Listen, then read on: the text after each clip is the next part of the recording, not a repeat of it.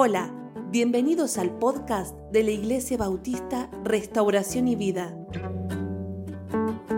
con el pastor Miguel Noval.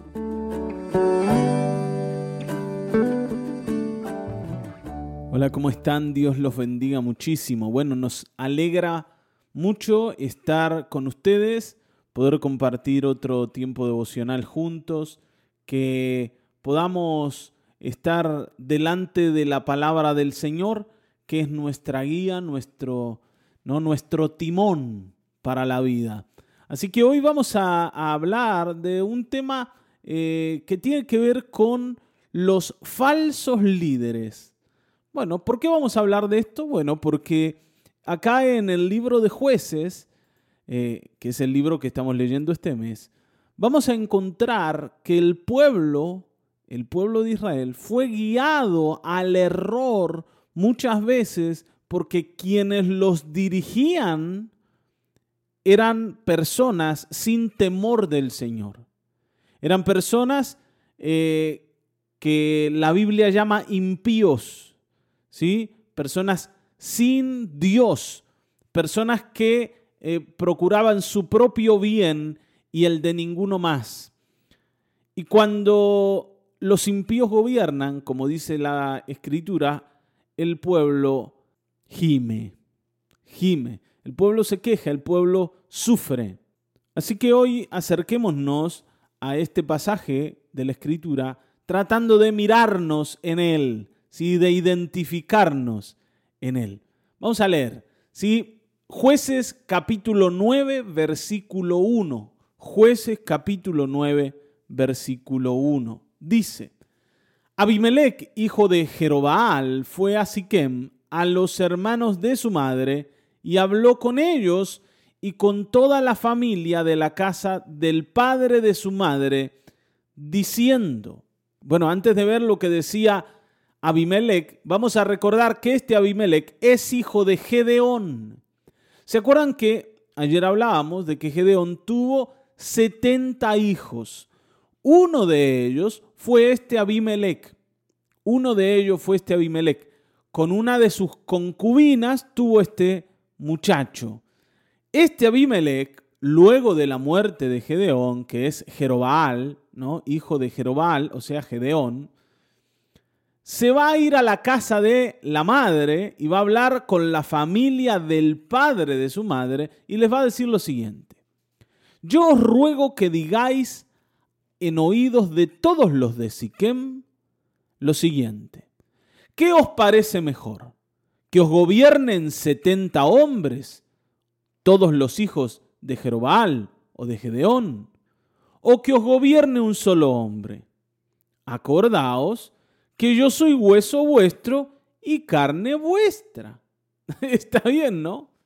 Este Abimelech va delante de la casa de la familia de su madre, a decirle que a él le parece que no es bueno que gobiernen 70 hombres y que mejor que gobierne uno, uno solo.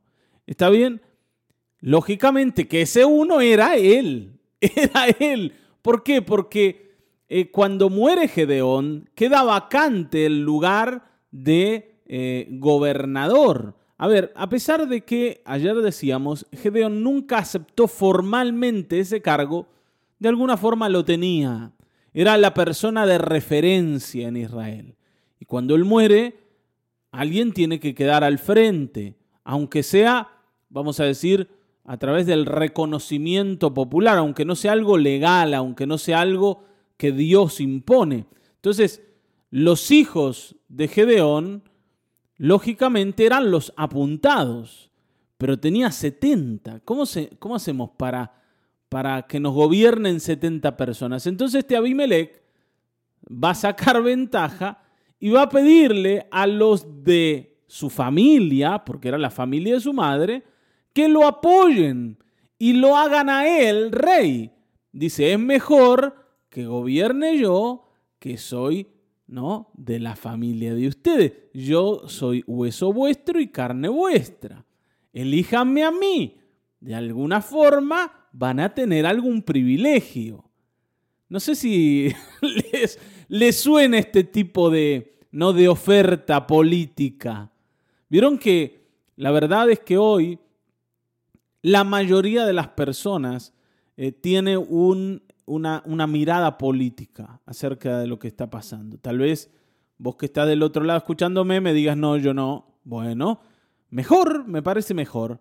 Pero si la tenés eh, y estás de acuerdo con un lado o con el otro lado, vas a ver que esto es así, ¿no? Que cuando uno quiere atraer gente hacia su lado, empieza a mostrarle cuántos beneficios tiene el hecho de votar apropiadamente. ¿Sí? Si usted me vota, eh, vamos a tener alguna consideración con usted. Y los políticos hoy eh, tienen esta misma actitud de Abimelech y es ofrecer cosas. Está bien, no ofrecer cosas. Ahora, el corazón de Abimelech no estaba orientado a ser un buen líder para su pueblo porque amaba a Israel, porque quería a la nación y porque estaba entendiendo que era necesario tomar las riendas y el toro por las astas, como se dice, para encaminar a Israel a un buen futuro. Este lo único que quería era beneficiarse él de la posición que ostentaba. Entonces, ellos, ¿no es cierto?, lo oyen y le van a responder afirmativamente. Y hablaron por él los hermanos de su madre en oídos de todos los de Siquem todas estas palabras, y el corazón de ellos se inclinó a favor de Abimelech porque decían, nuestro hermano es nos conviene que el que dirija la nación sea de nuestra familia, sea nuestro hermano. Nos vamos a acomodar acá. Es nuestra oportunidad. ¿Se dan cuenta? Y le dieron, y presten atención, y le dieron 70 ciclos de plata del templo de Baalberit del templo de Baalberit, porque se acuerdan que Israel había dejado al Señor para irse detrás de este Dios. O sea, toman algo consagrado a sus dioses y se lo dan a Abimelech. Y con esa plata, con esos 70 ciclos, dice, Abimelech alquiló hombres ociosos y vagabundos que le siguieron. Bueno, Acá está todo dado para que las cosas salgan verdaderamente mal y se van a poner peor. Pero ya está todo para que todo salga mal. Un hombre codicioso, un hombre, ¿no es cierto?, con deseos de poder y de gloria, personas eh, inclinadas a, elegirlo porque de alguna forma se van a sentir favorecidas el, respaldo del dinero ofrecido a los dioses, o sea, acá hay una cuestión idolátrica también, porque es Baalberit el que está apoyando la campaña de Abimelech. ¿Se dan cuenta? No es el Señor. Es un dios pagano. Y además, para frutilla del postre, los del séquito de Abimelech terminan siendo hombres ociosos y vagabundos a los que él los compra con ese dinero. No era gente que estaba convencida de que Abimelech iba a ser un buen líder, sino era gente que estaba allí porque le pagaban y eran gente mala. No sé si esto nos recuerda algo de lo que ha pasado en el país, de lo que pasa y de lo que va a pasar si seguimos en estos caminos. Y no estoy hablando, ojo, de ningún tinte político porque la verdad no me interesa ni estoy a favor ni en contra de ninguno. Simplemente lo que quiero decir es que es el modelo que hoy también se usa para gobernar. ¿Está bien? Nadie de, de su propia convicción está siguiendo a nadie. Todos están detrás del que les favorece. Y, eso es lamentablemente lo que hoy podemos ver, que cada uno va detrás de quien lo favorece. Miren, me acuerdo cuando llegamos a Lules, cuando llegamos a Tucumán, ¿no? Veníamos de Mar del Plata, con Laura, eh, fuimos a la casa de, unas personas que habían comenzado a venir a la iglesia. Fuimos a conocerlos. Eh, ya hace siete años. Y me acuerdo que en esa época eh, era época de elecciones. Y bueno, y nosotros estábamos asombrados por cómo se hacían las cosas acá. Cada político tenía una canción, ¿no? Un, un ¿cómo se dice? Un jingle, ¿no? Así se dice un, tema musical que lo representaba y, competían, ¿no? A ver quién tenía el parlante más alto la feria. Íbamos a la feria a comprar verduras y cosas y, nos encontramos con todo esto en Mar del Plata. No, no estábamos acostumbrados a que sea de esa manera, si era un poco más formal la cosa, pero acá era muy así, muy eh, pintoresca la historia. Y me acuerdo que en esa época fuimos a visitar a una familia y, en la casa justo había varios jóvenes y ellos estaban en esto de a quién estaban eh, ayudando. Ayudaban a, un, a una fuerza política de las que estaba ahí en puja. No le voy a decir quién, ni cómo, ni cuándo, eh, porque no viene el caso, simplemente quiero que ustedes me, me entiendan la idea. Entonces, como nosotros no sabíamos nada de quién era quién, porque recién habíamos llegado, preguntábamos, bueno, ¿y, este cómo es? ¿Y aquel cómo es? ¿Y este de dónde viene? Había uno que estaba no a favor del, que gobernaba actualmente, había otros que eran la oposición. Y entonces me acuerdo que eh, una de las chicas nos decía que ella iba a votar al que le ofreciera mejores cosas. Dice, yo arreglé eh, con la gente de tal, ¿no? De, de uno de los que era candidato intendente, y si me dicen que me van a dar esto y me dan lo que pido, yo los voy a votar. Y voy a tratar de que todos los que conozco voten a ese porque ese me va a favorecer. Entonces le preguntábamos, pero ¿y si es malo? ¿Y si en realidad no gobierna bien? Y bueno, y bueno, no importa. Acá yo necesito y si me dan lo que yo quiero, aunque sea malo, yo lo voy a elegir igual. O sea, nadie votaba por convicción, sino por conveniencia. Y un poco vemos esto acá, ¿no? Lo mismo, el ser humano, el ser humano siempre termina inclinando la balanza hacia donde le conviene personalmente en lo inmediato. Somos muy poco previsores de lo que puede pasar en el futuro si es que hoy nos conviene el negocio.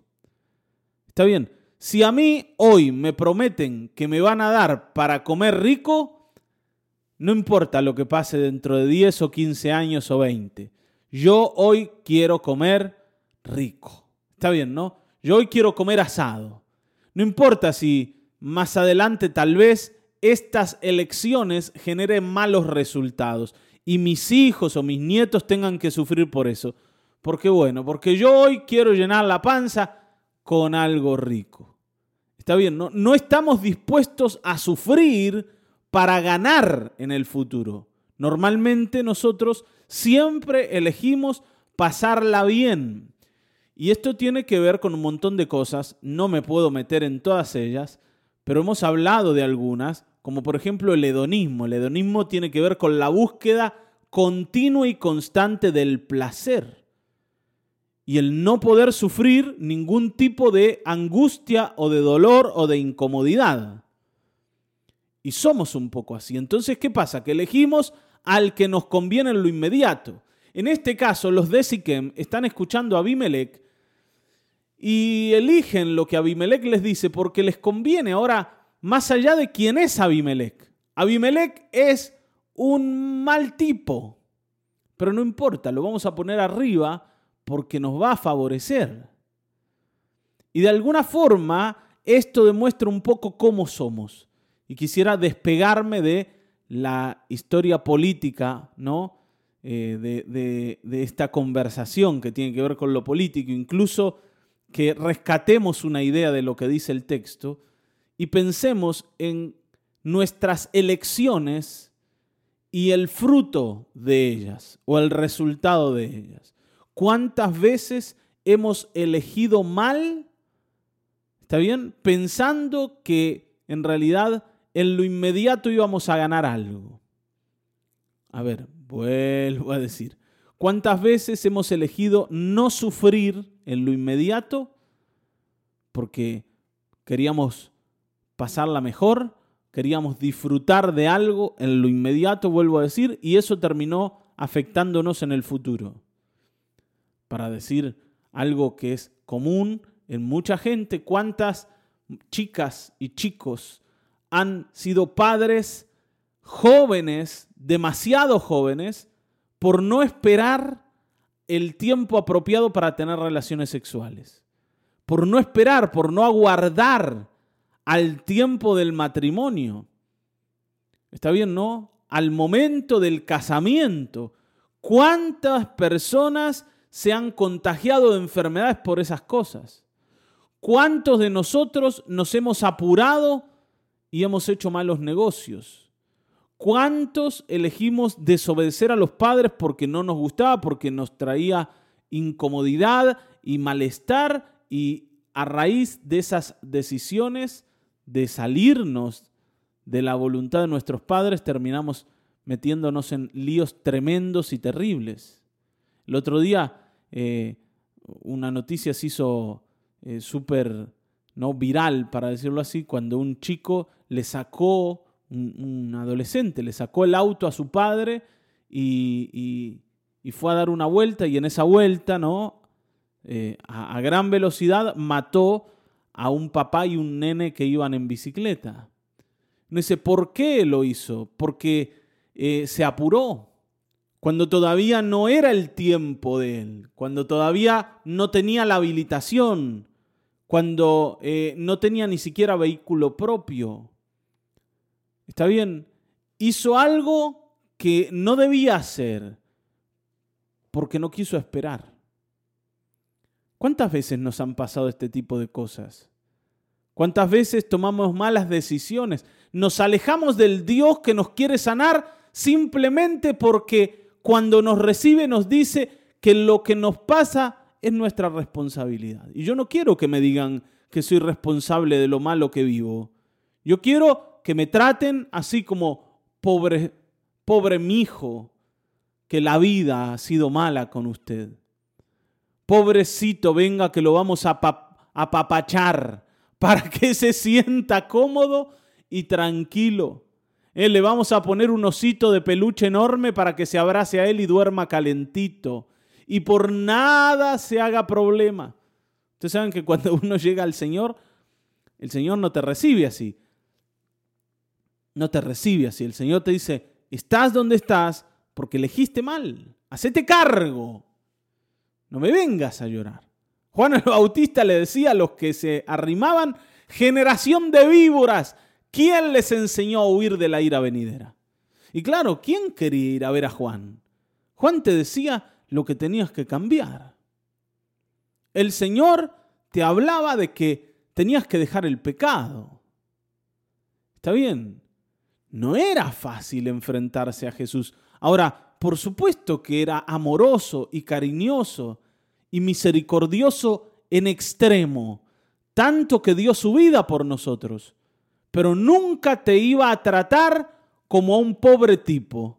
Siempre te iba a decir las cosas como te las tenía que decir. Cuando el Señor le tuvo que decir a Pedro, apártate de mí, Satanás, se lo dijo. ¿Te das cuenta? Ahora, esas cosas a veces nos hacen alejarnos del Señor porque no queremos pasar por ahí. Y también esto es lo que guía nuestras decisiones. Hagamos lo que nos conviene ahora. Y si es malo para nosotros en el futuro, no importa. Por eso andamos con Valverit. Por eso dejamos al Señor. Porque con el Señor hay que hacer un montón de cosas, el Señor pide un montón de cosas. No queremos. Sí, sí, Señor nos ha bendecido, pero este nos gusta más. A este le gusta la fiesta como a nosotros. A este le gusta la parranda como a nosotros. El Señor es aburrido. Entonces, no, acá está. Abimelech con los de Siquem, con Balberit y estos ociosos y vagabundos, estos malandras que lo siguen. Y dice, y viniendo a la casa de su padre en Ofra, o sea, la casa de Gedeón en Ofra, mató a sus hermanos, los hijos de Jerobaal, setenta varones sobre una misma piedra. Una locura lo que hizo este. Porque claro, ya no le alcanzaba con que eh, los de Siquem lo hayan elegido como el hombre que tenía que gobernar. Ahora se iba a dedicar a destruir a la oposición. Para él, los que amenazaban su posición de gobierno eran los, los otros hijos de Gedeón, sus propios hermanos. Sus propios hermanos. Y los mató a todos sobre una piedra. Gente justa. Cuando digo gente justa, hablo de gente que no había hecho ningún tipo de delito, no había cometido delito. Los mata simplemente porque la figura de ellos amenaza su posición. Entonces este es uno malo, pero malo de veras. Es uno malo de veras. Ahora, ninguna de estas cosas, hermanos, queda impune. Cuando estás estás siguiendo a alguien que ha pecado delante del Señor de una manera muy, eh, voy a usar una palabra no bíblica, ¿no? De una manera alevosa, de una manera exagerada. ¿Está bien? El Señor va a venir a cobrarlo. Y si vos andás ahí a favor de ese, la vas a ligar también. Por eso la iglesia no tiene que estar a favor de ningún tinte político, porque todos ellos usan la injusticia para gobernar. Está bien, ¿no? Todos. Y esto no solo aquí, ¿no? En Argentina, sino en todos los lugares del mundo. Y es por una sola razón, porque el sistema humano de gobierno nunca va a poder operar bajo la verdadera justicia, porque el hombre, por definición, es injusto. Entonces, nosotros debemos estar orientados al gobierno del cielo, a que el Señor gobierne. Ahora, para alejarnos un poco de, otra vez, de la conversación política, quisiera que nos miremos a nosotros.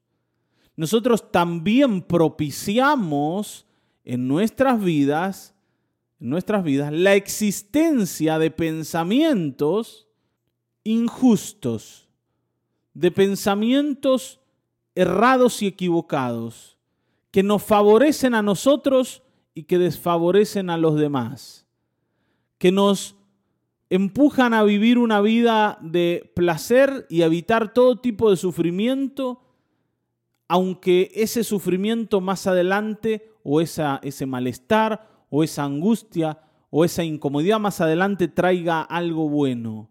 No sé si me estoy explicando. Si vos te animás a resolver las cosas en tu casa, vas a ver días buenos para adelante. A veces resolver las cosas va a tener que ver con pedir perdón a quien has ofendido, con humillarte, con dejar de reclamar, con dejar de ser el juez de la casa o la jueza de la casa. ¿Está bien? Pero como seguimos esas esas ideas que nos dicen, no, no le des la razón al otro, vos tenés razón, que el otro sea el que cambie. ¿Por qué tenés que cambiar vos?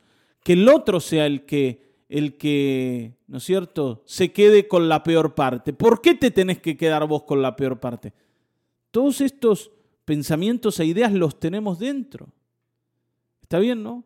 Y entonces la ambición, entonces la competencia, la envidia ganan el terreno y nosotros perdemos la batalla frente a ellas. Entonces, se nos cae la familia, se nos caen las relaciones ¿no? Eh, matrimoniales, se nos caen las relaciones con nuestros hijos, con los amigos, se nos caen todas las relaciones y terminamos diciendo, estoy solo, pastor. Usted sabe que yo estoy solo, nadie me quiere, mis amigos me han abandonado, se han portado mal conmigo, mi esposa se ha ido o mi esposo, ¿no? Mis hijos no quieren saber nada conmigo. ¿A usted le parece, pastor, que hagan esto con una madre o con un padre? Entonces la pregunta que uno se hace es, pero ¿y por qué han hecho eso con usted? ¿Será que toda la gente que la rodea o que lo rodea es mala? ¿O será que usted se comportó como este Abimelech, que le cortó la cabeza a aquellos que osaban perjudicarlo de alguna manera? Está bien, ¿no? O que incluso podrían llegar a perjudicarlo aunque no lo hubiesen hecho hasta el momento. ¿No será que es usted el que se alió con los malos? ¿No será que es usted el que abrazó en su corazón ideas de competencia para ganarle a los demás? ¿Para ser primero, para pisarle la cabeza a alguien antes de que se la pisen a usted? ¿No será que es usted el que nunca pudo salir de los enojos ni perdonar a nadie por sus ofensas?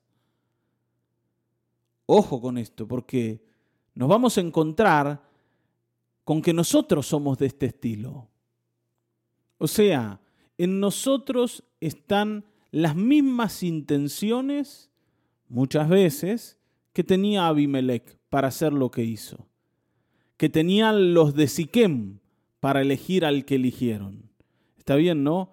Y cuando hay falsos líderes, malos líderes, hay alguien que con un corazón similar al de ellos los ha puesto allí. Está bien. Y nada nos justifica. Así que hoy busquemos al Señor, porque Él de verdad puede sanarnos y Él es un buen Señor que nos va a guiar con amor y con justicia, con misericordia y con verdad, y nos va a dar paz sincera y sin igual. No busquemos más soluciones mágicas ni gente que nos favorezca a pesar de que no sean buenos para nuestro futuro. Amén. Así que hoy reflexionemos sobre esto. Tal vez encuentres en tu vida un montón de decisiones que hoy vas a poder traer delante del Señor para poder cambiarlas. Amén. Oremos. Gracias, amado Dios, porque tú nos guías, tú nos conduces, tú nos diriges, cuánto nosotros necesitamos aprender y de cuánto necesitamos volvernos atrás, cuántas decisiones mal tomadas, cuántas intenciones, Señor, que han nacido de, una, de, de un corazón, Señor, incorrecto. Hoy sánanos, hoy ordénanos, hoy corrígenos, hoy haznos personas que elijan correctamente, que anden por ese camino estrecho, que no es fácil de caminar, pero que lleva a la vida eterna. En el nombre de Jesucristo, gracias por tu fidelidad y tu misericordia, Padre bueno. Amén, amén, amén. Hasta aquí hemos llegado. Nos volveremos a encontrar en el próximo episodio de Mañanas de Restauración y Vida Dios te bendiga.